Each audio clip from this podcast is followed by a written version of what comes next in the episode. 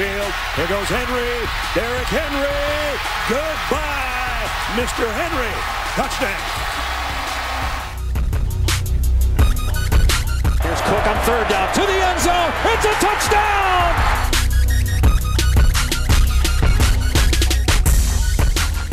Salut à tous, le retour de Radio Samedi US spécial College Football. Déjà la semaine 5 de saison régulière à analyser et décortiquer ensemble.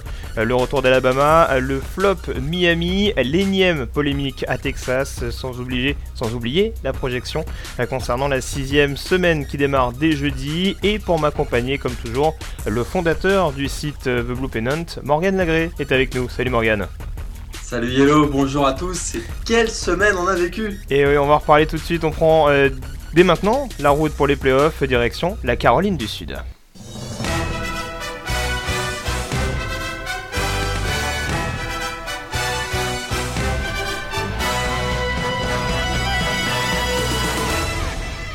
Avec la confrontation très attendue ce week-end entre deux équipes euh, classées, deux équipes invaincues, même en l'occurrence euh, Clemson qui était classé numéro 12 et Notre-Dame numéro 6. Euh, succès final des Tigers à domicile 24 à 22 avec une conversion à deux points manquée par Notre-Dame à la dernière seconde. Alors tout d'abord Morgan, avant qu'on analyse un peu ce, match en profondeur, est-ce que tu comprends toi le choix de faire courir Dishon Kaiser sur cette ultime tentative de la rencontre?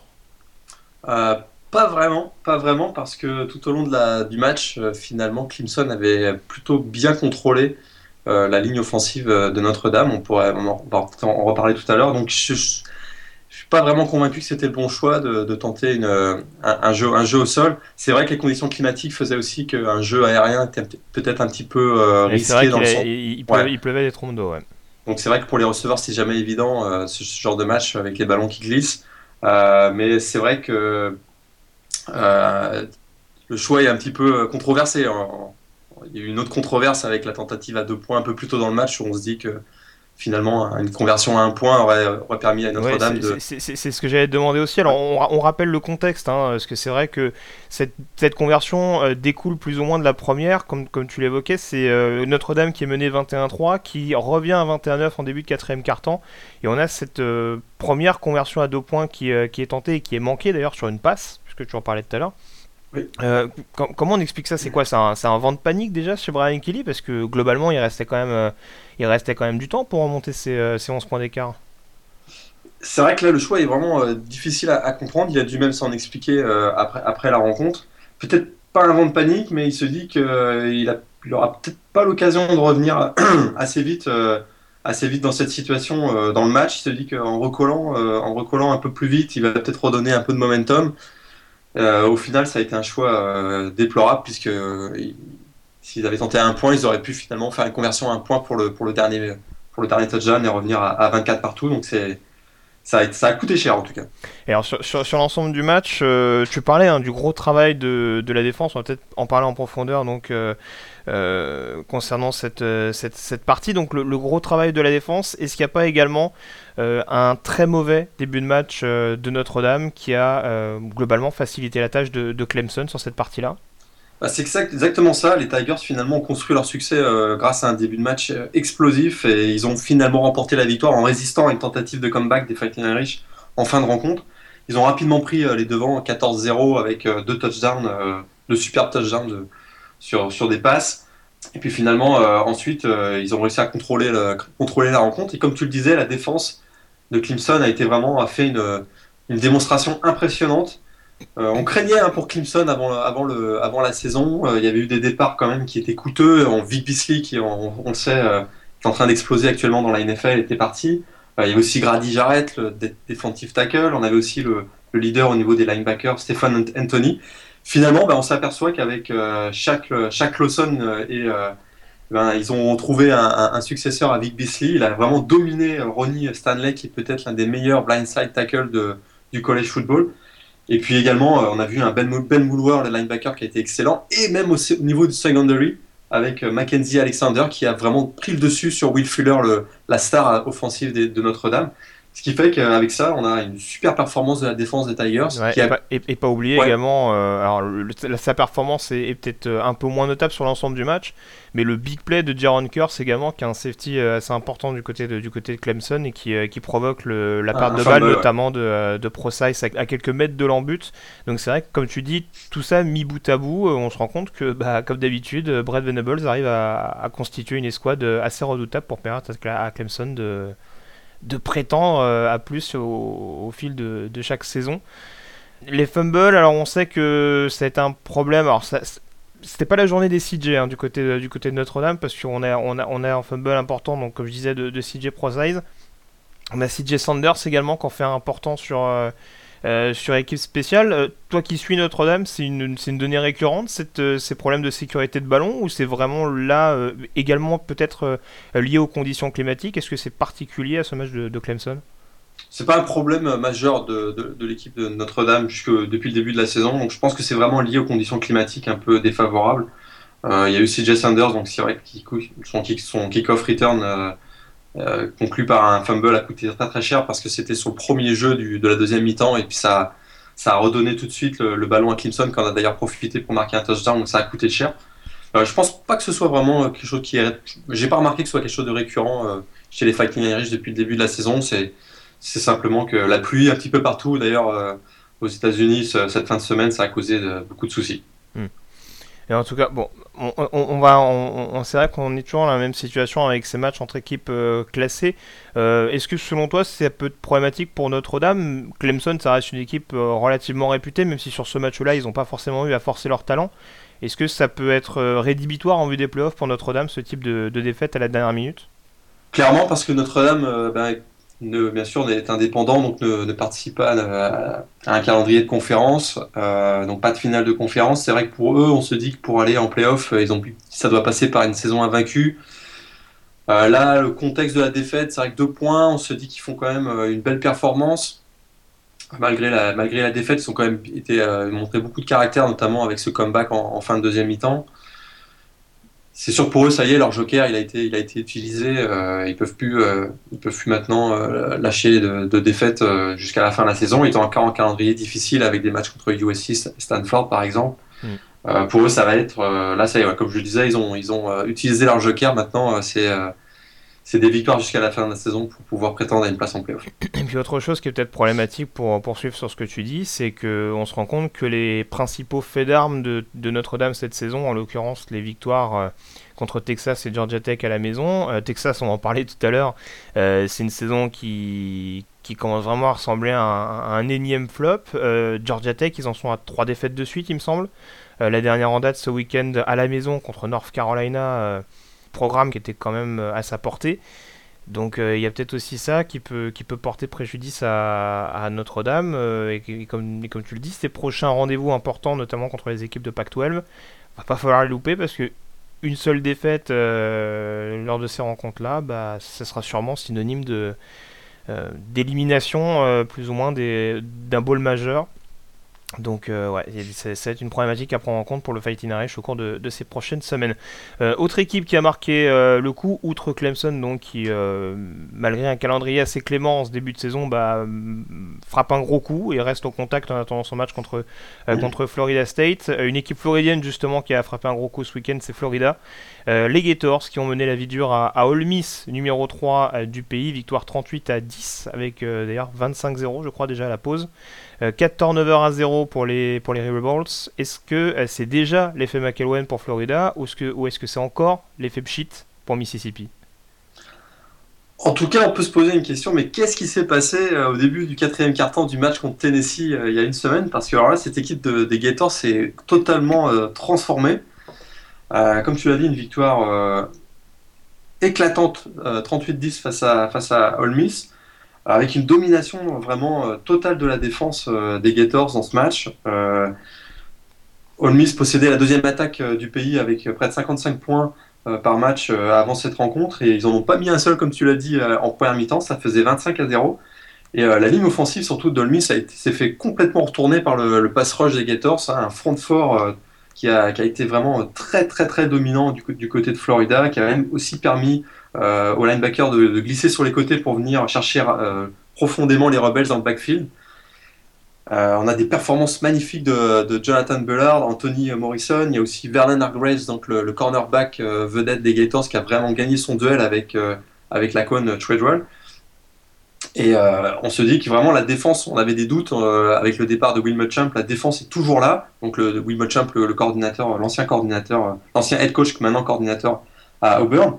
Puis euh, en fait, on s'aperçoit qu'aussi bah, l'attaque a été euh, a été époustouflante avec la révélation Will Greer depuis euh, deux semaines. Le joueur a grippé pendant toute la semaine. Il fait il sort une performance hallucinante avec des passes ultra précises, un joueur très dynamique. Il va falloir qu'il me donne son médicament parce que c'était vraiment quelque chose d'assez impressionnant. Bah, il, a un médicament qui est efficace et que moi j'aime beaucoup, c'est Marcus Robinson qui est sûrement un des receveurs les plus sous cotés et que je trouve extrêmement extrêmement précieux, notamment sur des euh, sur des jeux un peu couperés, des troisièmes tentatives. C'est vraiment un joueur avec des mains sûres. Il fait une réception d'ailleurs assez spectaculaire sur la, sur la partie.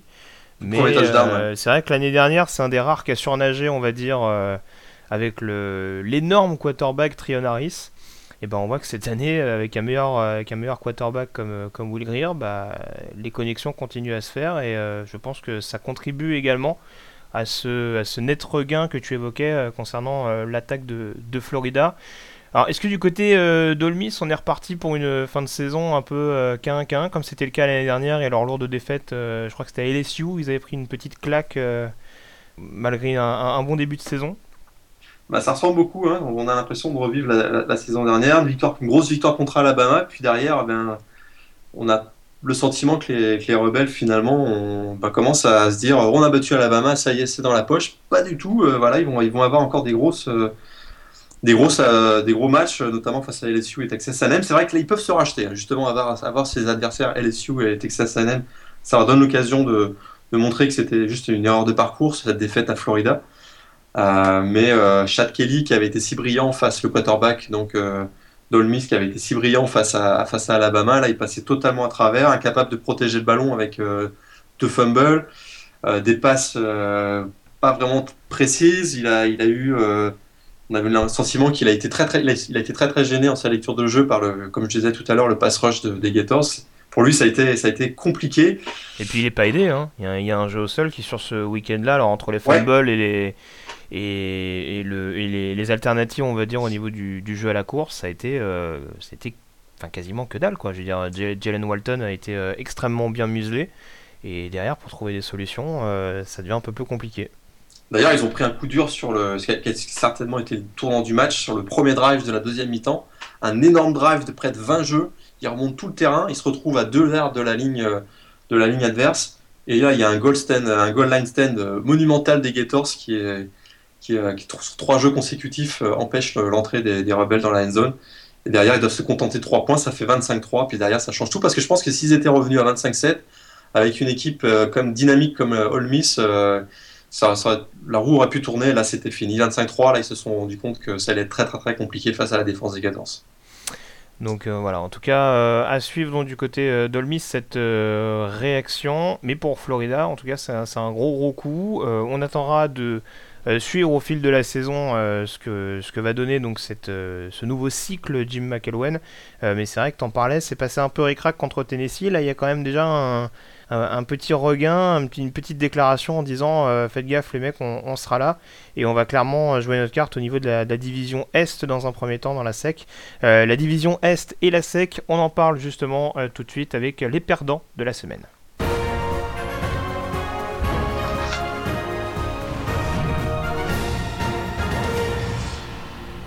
Et ils avaient une occasion en or, Morgan, de mettre un rival de conférence au tapis. Et pourtant, Georgia a sombré à domicile contre Alabama, euh, défaite 38 à 10, le même score d'ailleurs que le Florida Ole Miss.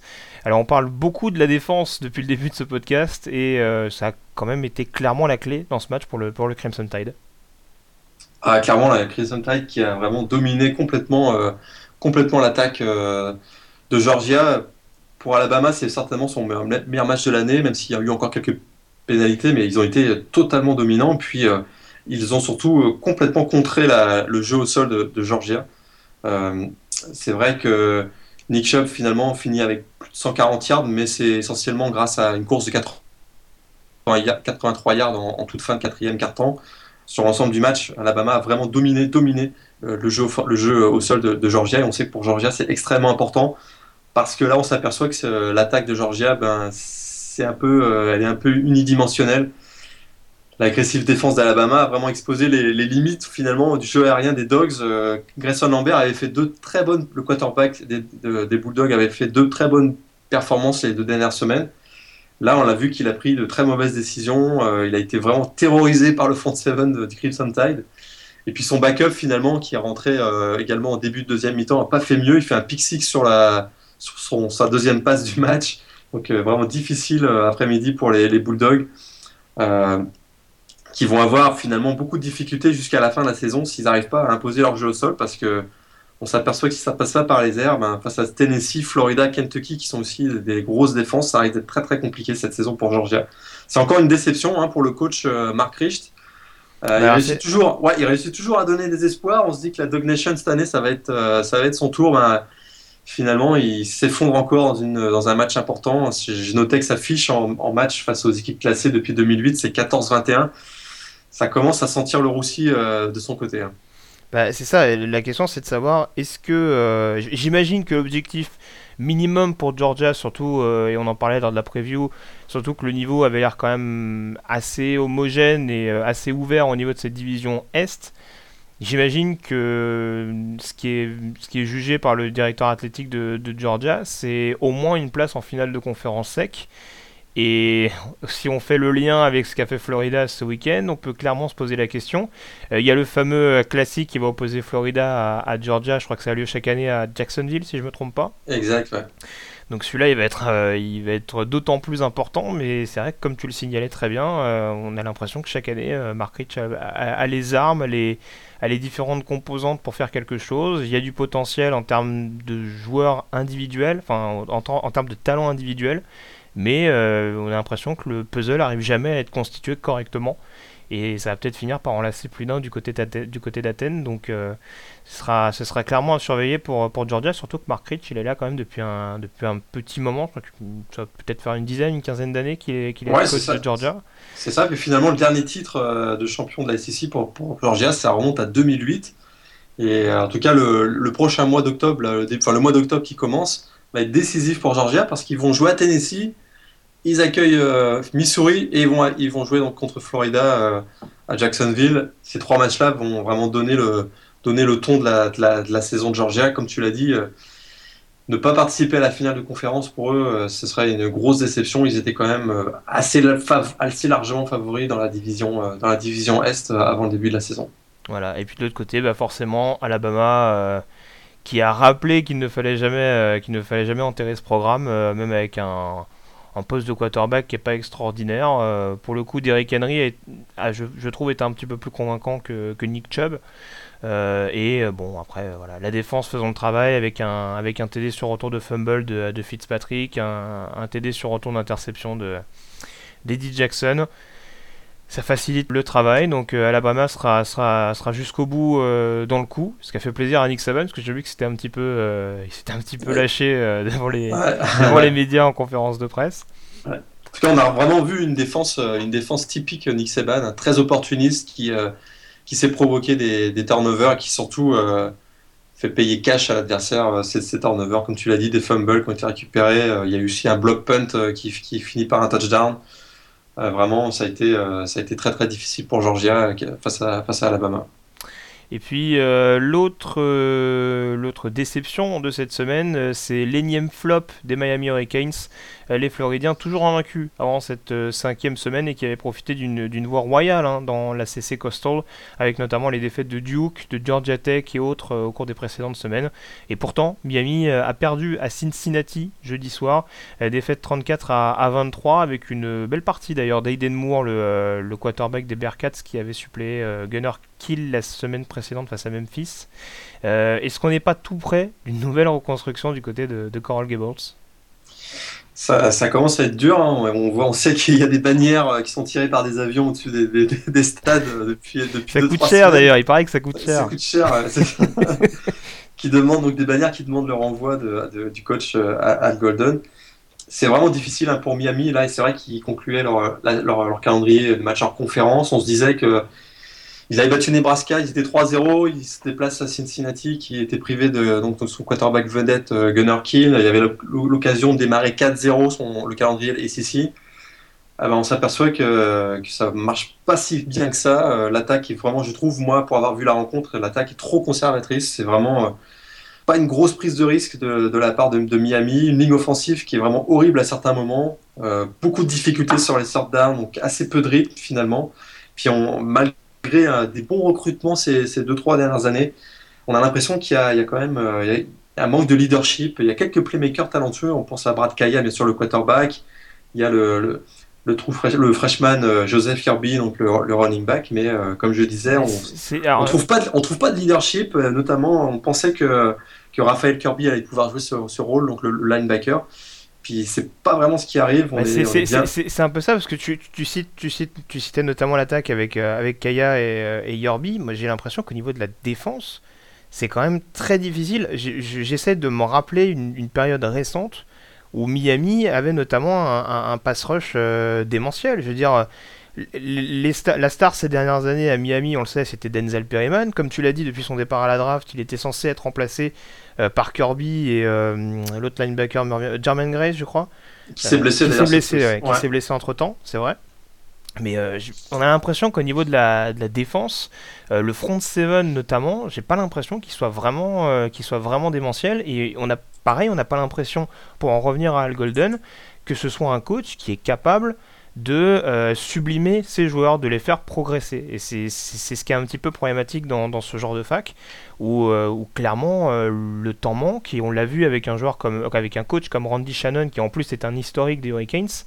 au bout de 2-3 ans, si on n'a pas de résultat à Miami, bah, on te montre tout de suite la porte. Donc j'ai un peu peur pour lui. Ouais, sauf que lui, si je me trompe pas, il a un contrat jusqu'en 2019 euh, qui a été prolongé, euh, je sais plus si c'est au printemps ou le printemps dernier, mais de mémoire c'est 2019. Ça va être compliqué pour Miami de s'en séparer niveau finance, par je parle. Mais effectivement, comme tu l'as dit, le pass rush quasiment inexistant. Puis pour les Hurricanes, c'est décevant de démarrer 3-1, surtout que le, le calendrier du mois d'octobre, un peu comme Georgia, le calendrier du mois d'octobre, ça va être assez, assez difficile. Un match à Florida, ensuite ils enchaînent contre Virginia Tech, Clemson, Duke. Donc là encore, euh, pour, euh, pour le mois d'octobre, pour les Hurricanes, ça va être euh, décisif pour eux. Ils avaient pourtant l'occasion, parce que comme tu l'as dit, dans la, la division costale est très ouverte. on voit que peut-être Duke est en train de prendre un petit peu le large, mais pas vraiment. C'est assez homogène. Mm. Et là, ils avaient l'occasion de, de, faire une saison 2015 pour, pour leur retour, ils n'ont jamais participé à la, finale de conférence ici, c'est quand même assez fou. Euh, quand on y pense pour un programme comme Miami, jamais de finale de conférence. Et on pensait que cette année, c'était il y avait une bonne occasion, un bon groupe de jeunes. Eh bien, pour l'instant, c'est pas encore le cas. Il y a l'occasion. Hein. C'est vrai que face à, face à Florida arrivent à, finalement, euh, dans un rivalry game comme ça, s'ils arrivent à, rebondir, ça peut relancer la saison de Miami. Mais c'est vrai que cette défaite à Cincinnati est très très décevante. Bon, en tout cas, euh, ce sera su. Parlons de chantier, on file tout de suite du côté d'Austin pour le débat du jour.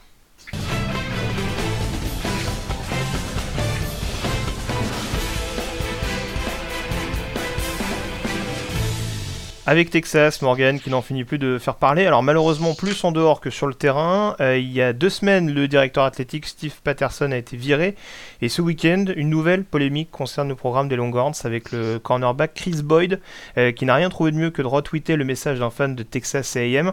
Alors sur le principe, il n'y a rien de dramatique, sauf que ce message l'incitait à transférer chez les Aggies qu'il avait failli rejoindre pendant la phase de recrutement. Et puis pour, le, pour couronner le tout, ce tweet a été relayé à la mi-temps du match de Texas lors d'une raclée reçue à TCU. Alors entre un manque de soutien et une autorité incertaine, est-ce que Charlie Strong a toujours la main du côté de Texas? On peut se poser la question, hein, le retweet c'est à, à 37-0, il hein, faut quand même le rappeler. Oui. c'est assez curieux. ce qui semble de plus en plus difficile pour, pour euh, Charlie Strong, c'est qu'il semble un peu avoir perdu l'adhésion de son groupe. Euh, la performance à, Texas Christian a été euh, épouvantable. Et euh, moi, ce qui m'inquiète un petit peu, c'est que il semble, il semble que les seniors et les juniors de l'équipe ont complètement abandonné les, fondamentaux. je pense à un joueur comme Desmond Jackson, le nose tackle, qui, devait être un peu l'encre du front fort. C'est difficile. Duke Thomas aussi, un senior qui fait un match horrible et qui se permet ensuite après la rencontre, euh, d'envoyer également des tweets euh, et puis de sermonner les freshmen. Oui, c'est ça, c'est aussi ce que j'allais dire, c'est qu'apparemment, euh, on a l'impression que tout le monde se renvoie un petit peu la balle. Je crois qu'il c'est Dylan Hayes aussi, je crois, qui s'est un petit peu lâché sur certains, sur certains freshmen. C'est un, un, petit peu problématique. Ouais, là, on sent que la cohésion est, clairement pas là. Et pour un, pour un head coach comme Charlie Strong qui se revendiquait entre guillemets Monsieur propre quand il arrivait à Texas, ça pose un peu question. Euh, que le niveau soit pas là sur le terrain, c'est une chose. Mais euh, là, on a l'impression que ça ressemble un petit peu à, du grand n'importe quoi. Euh, j'étais en train de voir, puisqu'on on parlait des joueurs, il y, avait, il y a également des tweets. Alors, si, vous voulez suivre des joueurs sur Twitter, c'est les joueurs de Texas qu'il faut suivre en ce moment. parce que j'ai vu passer un tweet de Dylan Cottrell, le, defensive end de Texas, qui en appelait, qui en appelait le rappeur Lil B à, arrêter de, porter la poisse à Texas. Alors pour la petite histoire, je vais l'expliquer, c'est en, fait donc ce Lil Beat, un rappeur californien qui apparemment euh, euh, se fait une joie de faire la pluie et le beau temps et prend un texan. Apparemment il a, jeté un sort parce qu'il est aussi prédicateur ou quelque chose comme ça. Il a jeté un espèce de sort à Kevin Durant où il a dit qu'il gagnerait pas de trophée, qu'il se blesserait, euh, ce qui est arrivé ces derniers mois. Et donc apparemment certains joueurs de Texas euh, pense que ça va également suivre le programme puisque euh, c'est ce qu'il a également, c'est ce qu'a annoncé également Lil B dans un de ses dans un de ses tweets. Donc c'est assez, euh, assez drôle de voir un peu d'une part la naïveté de certains joueurs de Texas et puis d'autre part on a l'impression que la seule solution c'est ça quand on, on s'en rapproche plus on s'en raccroche plus au terrain, on s'en raccroche plus au coaching staff, on s'en raccroche à à une espèce de, de, bonté divine pour sauver ce programme de Texas. C'est ce qui est un petit peu, c'est ce qui est un petit peu compliqué euh, à l'heure actuelle. La problématique concernant le, poste d'athlétique directeur, euh, clairement, là on a, un, on, a on a un directeur athlétique intérimaire qui est Steve Perrin, je crois. Ouais. Euh, clairement, s'il y a un nouveau directeur athlétique, ça peut redistribuer les cartes et pousser Charlie Strong vers la sortie. On ne sait pas trop ce qui va se passer. Il semble qu'il est, est encore le support. Charlie Strong est encore le support de la direction. C'est vrai que dimanche, euh, la direction de l'université a apporté son, soutien, même plusieurs boosters, donc ces personnes qui sont dans l'entourage donc de, des programmes de football euh, bah, aussi ont apporté son soutien. Pourtant, on sait que plusieurs d'entre eux avaient été, euh, assez déçus de, de, son embauche. On, attendait plutôt Nick Seban, on a eu Charlie Strong, donc c'est vrai que c'était un petit peu décevant à, ce niveau-là du côté de Texas. Puis euh, on a aussi le sentiment que, Charlie Strong, euh, il a peut-être pas les épaules pour diriger un programme comme Texas. C'est vrai qu'il y, a beaucoup de il y a beaucoup de distractions autour du programme. Hein. Il ne faut pas participer aux activités de l'université, mais aussi euh, il y a le réseau, donc TV, Longhorn Network, qui prend beaucoup de temps au coach parce qu'il y a une émission quotidienne, ce genre de choses. En tout cas, il semble que lui qui était réputé pour être un grand motivateur, euh, on, a là un groupe qui est complètement démotivé, qui semble même mal préparé. Euh. il manquait plus qu'un vestiaire divisé à, quelques jours du Red River Rivalry euh, contre Oklahoma. C'est vrai que là, ça va être difficile pour eux. Ils sont à une fiche de 1-4, ils doivent se relever et ils affrontent des Sooners qui sont en phase ascendante. Je pense que la direction, pour l'instant, apporte, son, apporte le, soutien à, Charlie Strong, mais peut-être pour éviter une, une débandade absolue. mais je l'avenir de Charlie Strong à, Texas, à, son programme de Austin, je veux dire, euh, me paraît assez, euh, assez compliqué pour lui.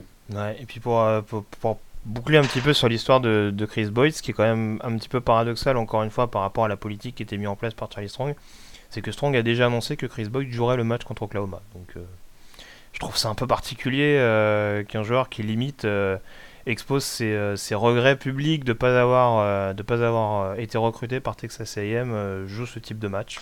Ah, peut-être qu'en fait Charlie Strong s'aperçoit que la ligne dure pour avec ces joueurs-là, ben ça passe pas. Il hmm. se dit ben, je vais lâcher un petit peu de de l'est pour que pour récupérer mon groupe parce qu'effectivement là on s'aperçoit comme je le disais tout à l'heure qu'il commence à y avoir des divisions au sein du groupe, au sein du vestiaire avec les seniors juniors contre les freshmen n'y a rien de pire dans un, dans un programme qu'à avoir un vestiaire coupé en deux. Alors peut-être qu'il essaye de rattraper un petit peu le, les choses, mais là, on sent pas qu'il y a un gros momentum du côté de Texas actuellement. Non, je pense pas non plus. Donc en, tout cas, ça va être euh, ça va être à suivre de près. Comme tu le disais, dès ce week-end, donc euh, face à Oklahoma, un match qui sur le papier est clairement déséquilibré, mais euh, on sait que des fois ça peut être des matchs à surprise, à rebondissement également. même si on sait qu'il y a peut-être 2-3 ans également, les Sooners avaient mis une petite, une petite raclée à Texas. Donc ça peut également en prendre le chemin. On fait le point désormais Morgan sur les autres résultats de cette cinquième semaine.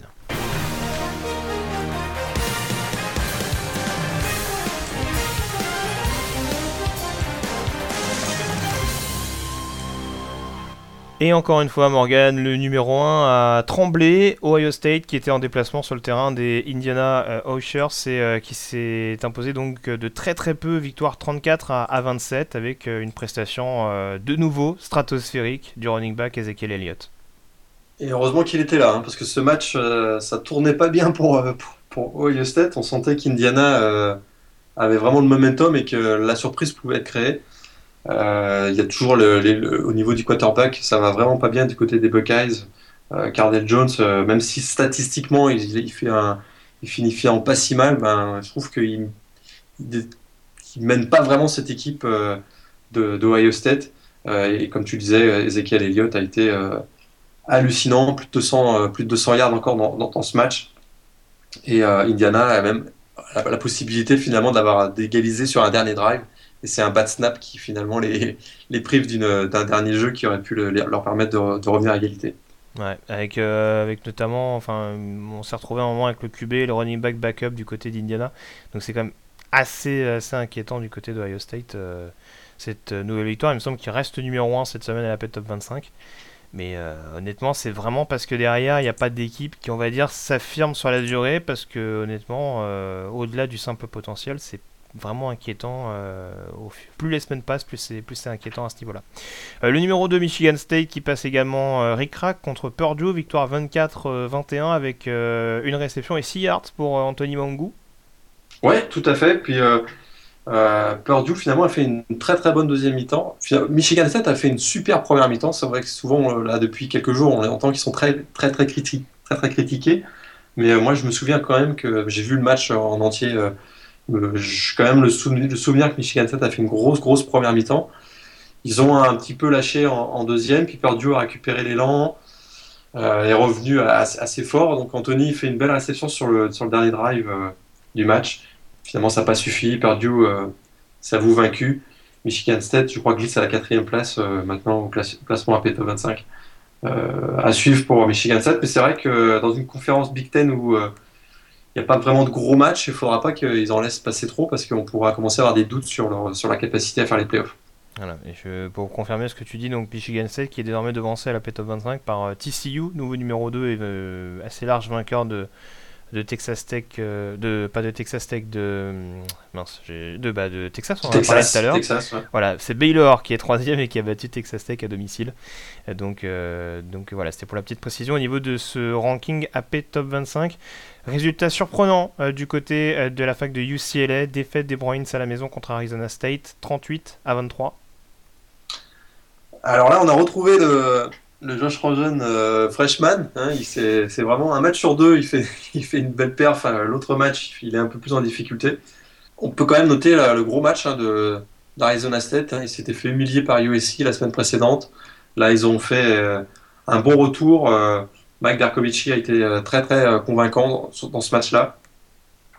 Pour UCLA, c'est vrai que ça a été, euh, ça a été décevant.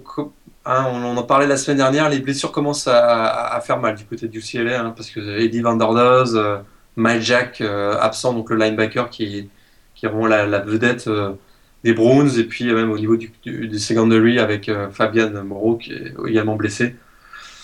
Ça a été difficile pour, pour UCLA ils sont revenus un petit peu sur la fin de match. Je ne suis pas persuadé que ça les écarte des playoffs, cette défaite-là. S'ils arrivent à rebondir dans les semaines qui suivent, euh, on, se souviendra qu'ils sont passés à côté euh, de ce match. Mais, mais UCLA, à mon avis, a encore l'occasion de, montrer qu'il y a beaucoup de talent dans cette équipe et, de, rester, euh, et de rester dans la lutte au, playoff. Ouais, en attendant de voir ce que va faire Utah sur le reste de la saison, ça fait, la, Pac-12 Sud fait partie de ces, de ces divisions où pour l'instant ça continue de rester homogène.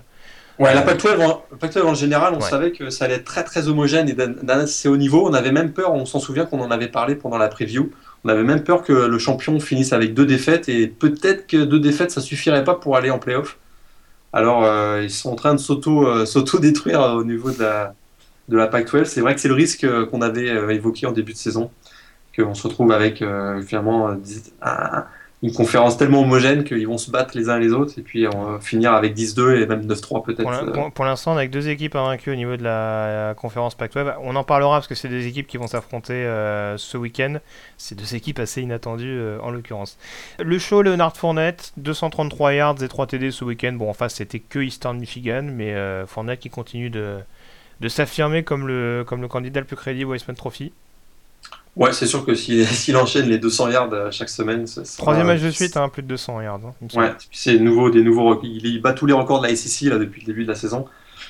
Il reste encore, moi c'est vrai que semaine après semaine, j'ai des petits doutes sur LSU parce que je trouve que ils sont unis, vraiment totalement unidimensionnels. Euh, ils ont rien au niveau, de, je trouve que c'est beaucoup de doutes au niveau du jeu aérien. Alors ils grimpent au classement, euh, AP top 25. Moi, j'attends de voir encore. Hein. J'attends de voir. Ah, euh, ce, week-end, ils font quoi? Ils vont à South Carolina, non? Ouais, ça c'est pas. Je pense ouais, non, non, non, non, non, mais c'était pas mon, c'était pas mon propos, mais. Rassure-toi, non, non, mais voilà, oui, c'est vrai que ce week-end, ça devrait passer. Il faudra peut-être attendre encore un petit peu plus de. Un, plus gros morceau, on va dire, euh, que qu'en l'occurrence Eastern Michigan. Bon, on s'attendait pas forcément à ce que Eastern Michigan fasse trembler. Euh, les Tigers, surtout avec la stat euh, au niveau du tu, nous, que tu nous évoquais donc, euh, pour, les, visiteurs. Texas AM qui continue son petit bonhomme de chemin et qui reste invaincu, victoire contre Mississippi State 30 à 17. Euh, moi je trouve que les Eagles c'est vraiment une équipe qui, à l'inverse de, LSU, je trouve que c'est une équipe qui montre que des deux côtés du ballon, ils sont, très, performants. Vraiment une équipe à, suivre. bien sûr, il y a le, monstrueux Miles Garrett, donc le sophomore defensive end qui est qui, euh, qui est absolument euh, magistral. Et puis, euh, je, moi, je pense que cette équipe des Eagles, ça peut être l'équipe surprise dans la SSI West cette saison. je, pense, je pense aussi, surtout que. Ils reçoivent, reçoivent pas Alabama cette année? J'ai plus leur calendrier en tête. Attends, je sais pas ça. Il y a peut-être des matchs qui peuvent leur permettre de. Si, si, bah, ils jouent à l'Alabama, ils y jouent dans deux semaines. All Miss, All Miss aussi, ça je, ça, je suis sûr. All Miss à euh, l'extérieur, ça, ça va être un petit peu plus coton.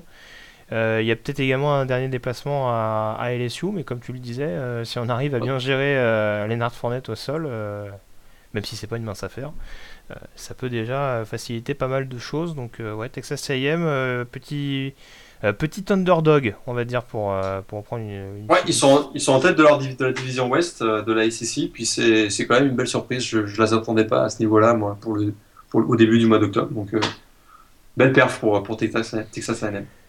Oklahoma qui s'impose euh, contre West Virginia, victoire 44 euh, à, 24. Alors moi j'ai pas vu une, si grosse démonstration euh, que ça des, des Sooners. Quel, est ton avis toi, sur, cette, sur cette partie et sur ce match notamment de, Baker Mayfield? Ouais, c'est surtout défensivement, je crois qu'ils ont gagné, ce match-là, parce que la défense des Sooners a donné le rythme avec un match énorme de Eric Striker, le pass rusher. Baker Mayfield, il, a, il, il accumule les yards, c'est vrai que avec euh, Samaji Perrine et, euh, Joe Mixon aussi au poste de running back, ça, ça, fonctionne bien. On sent quand même que c'est une équipe qui est, très très très solide. Ils font très très peu d'erreurs euh, défensivement et, offensivement.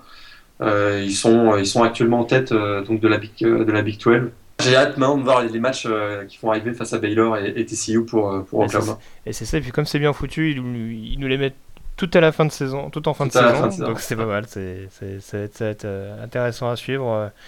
Euh, euh, c'est ce qu'on va appeler ses préliminaires avant les, avant, avant les, deux, les deux trois duels intéressants, donc euh, les croisements entre Oklahoma, Baylor et, TCU. pour faire également un, pour terminer sur la Big 12, rappeler également la victoire d'Oklahoma State contre Kansas State, victoire à l'arrache 36 à 34. Avec, des, avec une erreur d'arbitrage aussi, puisque.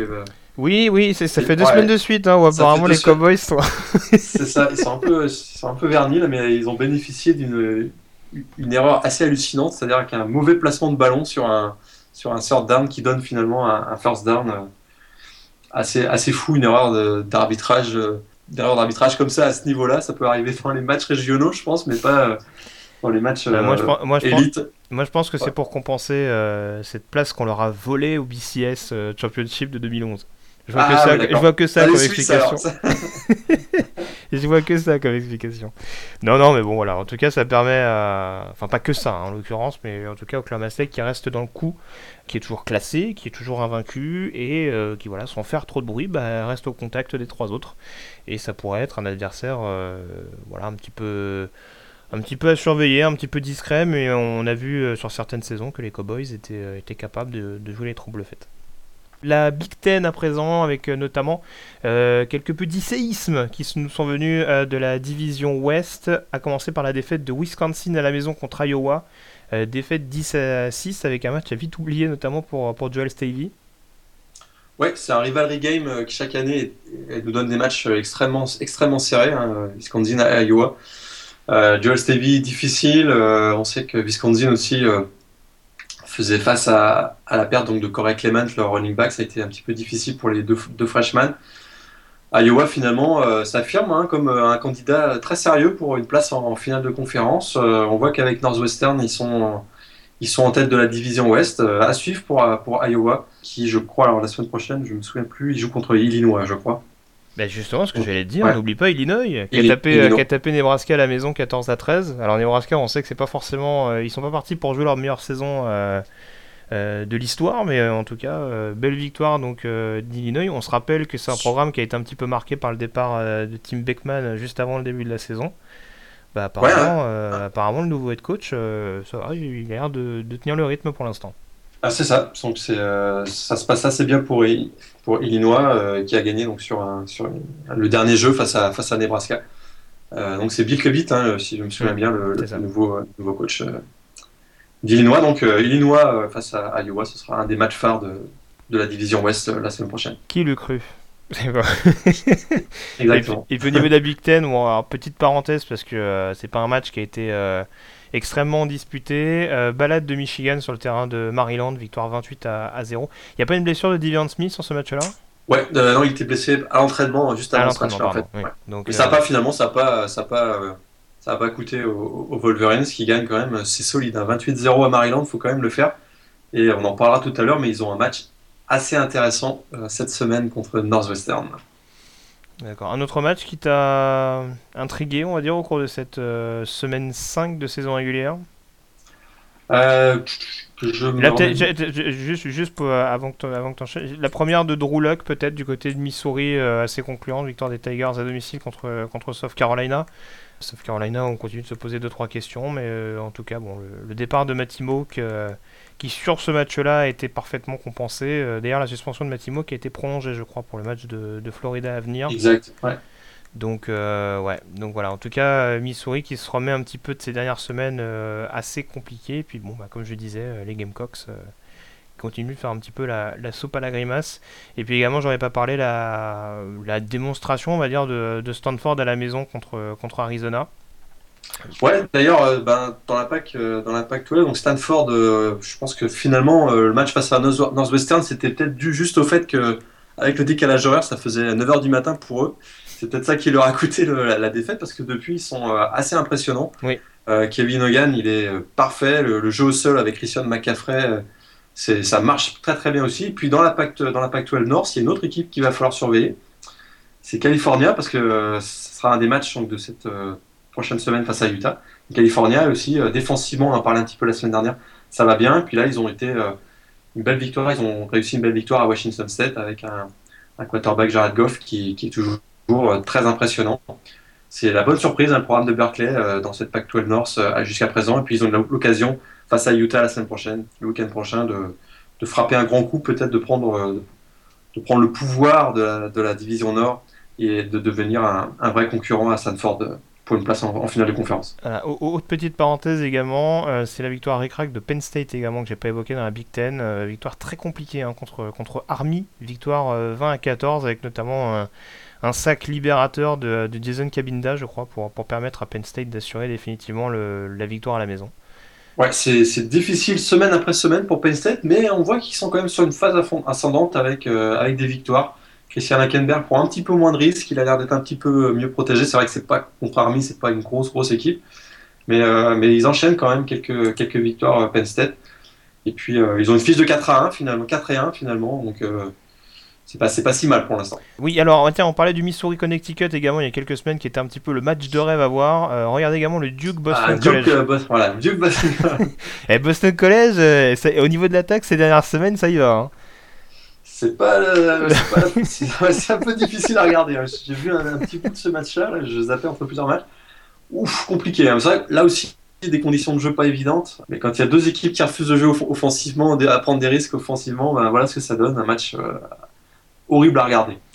voilà, et on, puis on termine avec les résultats importants, on va dire, cette semaine, avec un résultat qui n'est pas forcément euh, hyper important. C'est la victoire d'Auburn contre Jose State 35-21, avec 5 TD encore de, de Peyton Barber, qui est vraiment le on va dire, euh, la, seule encre pour l'instant qui maintient, euh, qui maintient Auburn en vie, parce que le reste c'est un peu compliqué. Et on a également appris le, le départ, on va dire forcé, le renvoi. Le renvoi, voilà, merci, c'est le mot que je cherchais.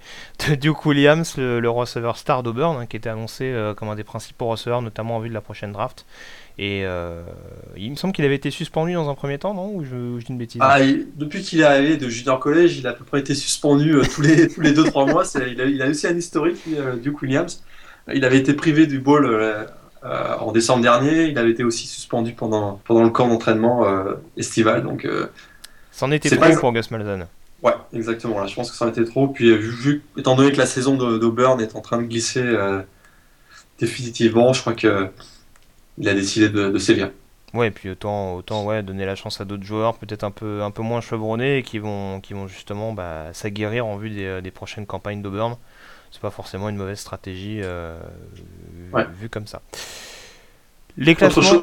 Ouais, dis-moi, dis-moi, dernière, dernière, petite chose, euh, mhm. nouvelle défaite de Tennessee. Ça commence à devenir. Ah oui, c'est vrai, je l'ai oublié. Difficile. Contre Arkansas à la maison. Ouais.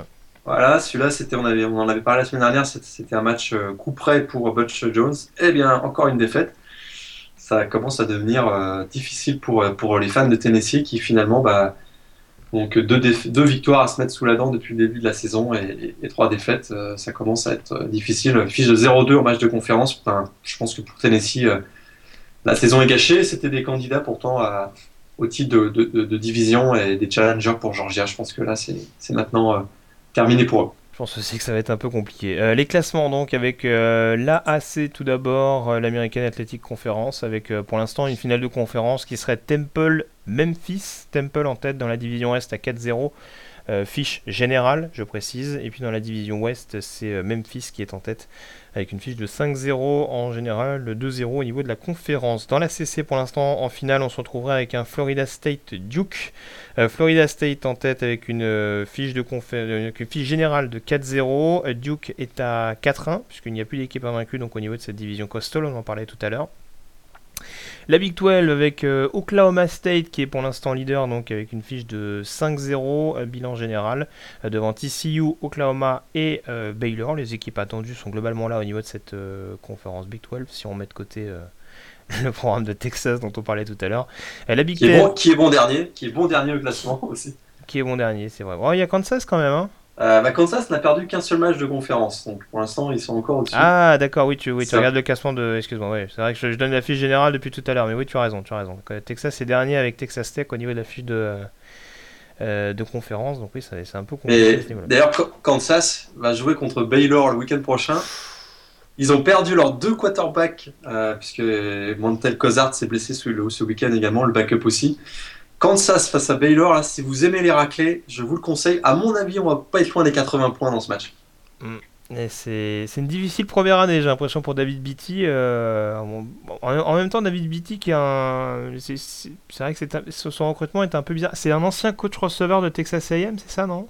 Ouais, et puis euh, pas vraiment d'expérience, on se demande un peu comment. Euh, bah, moi, il... est arrivé là. Euh, apparemment, ils l'ont surtout pris pour son, pour son pédigré de, de recruteur, mais s'il n'est pas capable de développer les joueurs quand une fois qu'ils sont arrivés, j'ai un peu de mal à comprendre le, le bien fondé d'une telle décision. Mais bon, il y a sûrement une, une mûre réflexion qui a été faite derrière ce choix. Donc, bon, mais en tout cas, pour Kansas, la galère continue. Hein. Après les années Charlie Weiss notamment la galère se poursuit du côté des Jayhawks. Euh, la conférence Big Ten avec pour l'instant une finale qui opposerait Michigan State à Northwestern, deux équipes à 5-0 en fiche générale et à 1-0 en fiche de conférence. Et puis pour terminer donc dans la SEC, la finale de alors, la Pac-12 que j'ai oublié, la finale de la Pac-12 pour l'instant opposerait euh, Utah à California, deux équipes qui vont s'affronter euh, justement ce week-end, on va y revenir. Euh, California est à 5-0 au bilan général, Utah à 4-0 en bilan général. Et puis au niveau de la finale SEC pour l'instant, on aura une confrontation entre Florida et Texas A&M pas forcément deux équipes qu'on voyait à, à pareille fête en début de saison, deux équipes qui ont un bilan général de 5 victoires et 0 défaites. Les projections donc pour cette euh, sixième semaine, Morgan, euh, quel est le match que tu vas suivre avec le plus d'attention au cours de cette nouvelle semaine de college football? Euh, Pour moi, ce sera le Red River Rivalry. C'est vrai que chaque année, c'est une tradition de suivre ce match-là entre Oklahoma et Texas. On a parlé un petit peu du contexte de cette rencontre tout à l'heure avec les, déboires de, Texas. Je me dis que s'il y a l'occasion de rebondir pour les Longhorns, c'est le match parfait. match, c'est un rivalry game au Cotton Bowl.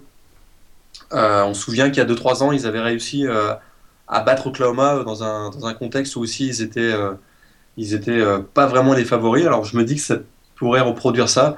J'y crois moyennement, je dois, bien le dire, mais je me dis que si c'est s'il y a un match où ils peuvent rebondir, c'est bien celui-là. Puis euh, il y a tout ce qu'il y a autour du Red, River Rivalry qui est toujours intéressant, intéressant à, suivre. Autre match, on en parlait aussi tout à l'heure, Northwestern contre Michigan. Euh, ça va être euh, un, beau duel défensif. Hein, là, deux équipes qui basent avant tout leur succès sur la, sur, la défense. Puis pour Michigan, ça va être euh, l'occasion à domicile, à Big House, de confirmer que, que ce sont des, candidats réels de la, division Est. Ouais, Michigan, Michigan numéro 18, Northwestern numéro 13, hein, je précise au passage, au niveau de, de la P 25. Et puis peut-être le match de la semaine au niveau euh, de la PAC-12. Ce sera, donc, comme tu l'as dit, Utah numéro 5 contre California numéro 23. Utah qui grimpe euh, de manière hallucinante au classement AP Top 25 sans jouer. Donc finalement, ils se disent qu'ils auraient peut-être pas dû jouer ce week-end, ils auraient peut-être pu finir premier. Parce ils, ont, ils, ont, ils, ont, eu 7 votes de première place hein, au niveau de la Top 25. C'est ça, moi je suis un peu surpris euh, par, par cette information. C'est une équipe qui n'a pas joué ce week-end et ils prennent 7 votes de première place. C'est vrai qu'ils ont battu Oregon. Mais Oregon a perdu, euh, a perdu contre Michigan State et euh, j'ai vu le match contre Colorado euh, samedi soir, tard dans la nuit. Ça a été très compliqué contre, pour Oregon contre Colorado. Je me dis qu'Utah, finalement, numéro 5, ils sont peut-être un peu surévalués, mais ça reste quand même un match intéressant pour eux. ce sera l'occasion de, prouver que tout ce que je viens de dire, c'est des bêtises et qu'ils sont de réels, de réels prétendants à, à la Pac-12. Ça va être un match extrêmement intéressant entre deux équipes qui finalement ont, un style euh, assez opposé. Euh, California qui est plutôt euh, très ouvert et Utah plutôt une équipe qui joue sur le, la, dimension physique de leur jeu. Donc vraiment intéressant à suivre. Ouais, je pense que le match-up notamment entre Jared Goff et le, et le front 7 de Utah, je pense que ça va être un truc assez, dont tu vas nous, assez sympa. Dont, tu vas nous rappeler les noms des Euh, peut-être une, prochaine, peut une prochaine fois parce qu'on a déjà suffisamment avancé dans le podcast pour que je perde 6 minutes à les dénoncer. Mais euh, les, joueurs, les joueurs la semaine, la, semaine, la, semaine, prochaine, je pense qu'on pourra pas y couper, donc on va forcément être obligé d'en parler. Mais les autres rencontres à suivre, je regarde ça pour le week-end prochain. Qu'est-ce qu'on a d'intéressant Ça démarre. Ça démarre jeudi avec euh, un USC contre Washington. Et oui, les énièmes retrouvailles entre Steve Sarkisian et, les Huskies. Voilà, donc ça va être une belle opposition ah, aussi. Puis le lendemain, vendredi, il y a un Virginia Tech North Carolina State qui, qui peut démarrer le, week-end en douceur. Ouais. Et puis moi j'aime bien parce que dans la, donc dans la ligne de jeudi, à, vendredi, tu en parlais, il y a l'USC Washington. Il y a aussi le Houston euh, SMU, euh, le match entre deux head coach, deux nouveaux head coach qui connaissent pas les mêmes fortunes, on va dire avec, euh, avec Tom Herman, je crois, qui est le nouveau head coach de Houston et euh, avec un début de saison assez, assez intéressant euh, de la part des Cougars. Et puis SMU, c'est un petit peu plus compliqué actuellement pour Chad Morris. Les fondations n'étaient pas les mêmes, hein, mais en tout cas, voilà, duel, duel intra-AAC au, niveau, un, un duo, un duo à un duo à suivre chez les Cougars, c'est le quarterback Ward et le receveur Ayers. Ça, c'est c'est assez quelque chose d'assez exceptionnel. Il tourne à plus de 10 réceptions euh, par match, donc euh, c'est ça va être vraiment intéressant à regarder. Ouais, on va redonner les, horaires rapidement. Euh, le Texas-Oklahoma, donc c'est samedi à 18h heure française. tu parlais du Kansas Baylor, on va rappeler que c'est également à 18h. de même que le South Carolina LSU dont je parlais tout à l'heure. pour les matchs de 21h30, il y a éventuellement un Clemson Georgia Tech qu'on peut, qu'on peut, zioter, même si on l'a dit, les Yellow Jackets sont pas bien upset alerte pour moi sur ce match-là, ah. parce que je crois que Clemson va avoir un petit relâchement son gros, après son gros match contre Notre-Dame. Et je serais pas surpris que Georgia Tech leur pose une petite surprise, euh, crée une petite surprise dans ce match-là. J'ai un autre upset alerte d'ailleurs pour cette semaine. C'est TCU à Kansas State. Je me dis que ah le, cher, le cher coach euh, Bill Snyder pourrait euh, réserver des petites surprises à, l'attaque des, des Frogs. Donc à suivre ce TCU à Kansas State. Ouais, ça c'est à 1h30 du matin, donc dans la nuit de samedi à, dimanche. Pour finir avec les matchs à 21h30, j'avais un petit Notre-Dame Navy qui peut être intéressant à suivre, surtout si on aime le jeu à la course. Michigan Northwestern, c'est également à 21h30. Nebraska Wisconsin à 21h30. Euh, duel entre deux places fortes, euh, historiquement, on va dire, de la, de la Big Ten euh, West avec donc deux équipes un petit peu en, convalescence depuis ce week-end. Et puis pour finir avec le match de 21h30, les Purdue Boilermakers d'Anthony Maungu qui recevront les Minnesota Golden Gophers. Je parlais de deux équipes en convalescence. c'est pas l'éclate pour l'instant entre Purdue, du côté de Purdue et de Minnesota. Euh, Minnesota qui a perdu assez largement d'ailleurs ce week-end sur le terrain de, Northwestern. Je crois que le score était de 27 à 0. Au niveau des autres matchs, euh, Alabama-Arkansas à 1h du matin, euh, ça, ça risque de tourner court. West Virginia-Oklahoma State, déplacement périlleux pour les Cowboys. Euh, et puis également à 1h30, donc euh, Missouri, Florida, dont on parlait tout à l'heure. Florida qui est désormais numéro 11 hein, à la P-Top 25, on l'a pas dit après sa victoire donc euh, convaincante face à Ole Miss. derby floridien entre Florida State et Miami, c'est à 2h du matin. Et puis donc le Utah-California. pour ceux qui se couchent tard ou qui se lèvent tôt en France, ce sera à 4h du matin, heure française. Ça fait quelle heure chez toi d'ailleurs, ce Utah-California, Morgan? À 6h de moins. 6 ans de moins D'accord. Donc 22 heures chez toi. D'accord. Et cette semaine, un match à ne pas regarder, c'est Boston College contre Wake Forest. Wake Forest, celui-là, on pourrait bien avoir un petit 3-0 ou quelque chose dans le genre. Donc celui-là, ne le regardez pas, c'est sûr. Hein. ça, peut, être. Euh, bah, si, on, est fan de, de, système défensif, ça peut être sympa. Mais, euh, Ouais, ou si, on a envie de faire une petite sieste, euh, ça, peut, être, ça peut être sympa. Ah, il y, a, y a un match. Ah, il y a peut-être le record, le record de nombre de punts hein, dans ce match, hein, ça va surveiller. ou. Ou de turnover. Mais il y, a un autre match qui peut être euh, assez chiant, mais pas pour les mêmes raisons. Euh, il y, a un UCF Yukon. Alors, UCF, pour ceux qui se rappellent de leur Fiesta Bowl d'il y a deux ans, c'est plus du tout la même équipe. ils, bah, sont, ils sont à 0,5, je crois déjà. Les, 0-5 complètement. Euh, le coach euh, O'Leary, il sait plus quoi faire avec, cette équipe et, qui, accumule les turnovers. Il tourne à 4 ou 5 turnovers par match, c'est épouvantable. Puis Yukon, c'est pas mieux non plus. Non. Donc ça reste, ça reste d'être assez intéressant aussi. Et puis UCF, tu parlais d'O'Leary, euh, je crois, je crois qu'il considérait même à un moment donné prendre un petit peu de recul pour prendre la, position de directeur athlétique. Donc là aussi, il peut-être, va peut-être y avoir un changement de cycle en préparation à, UCF, mais encore une fois, quand on se rappelle euh, de, la saison 2013 qu'ils avaient réalisé euh, et du bon match d'ailleurs qu'ils avaient fait du côté de Dublin l'année dernière contre, contre Penn State. c'est assez, euh, assez étonnant de voir à quel point Central Florida s'est écroulé d'une année, d'une année sur l'autre. Bah, depuis le départ de Blake Bortles, finalement, ça a été. c'est ça, Breshad Perryman aussi, hein, qui leur a fait perdre une grosse menace au niveau du jeu aérien, même si on, même si on sait que bon, il y, y, a encore des receveurs intéressants chez, les, chez les Knights, mais bon, c'est. Ouais. Il y a pas mal de, pas mal de choses euh, qui ont été renouvelées offensivement et ça se paye actuellement euh, pour l'équipe d'AAC. Mais très bien, on a fait le tour. Écoute, pour cette semaine, euh, Morgan, on, va suivre donc avec attention notamment ce Utah-California qui a lieu donc ce samedi. Et puis ben, on se donne rendez-vous la semaine prochaine pour une nouvelle émission de Radio Sa Midi US. Très bonne semaine à tous. Ciao. Ciao, bonne semaine à tous.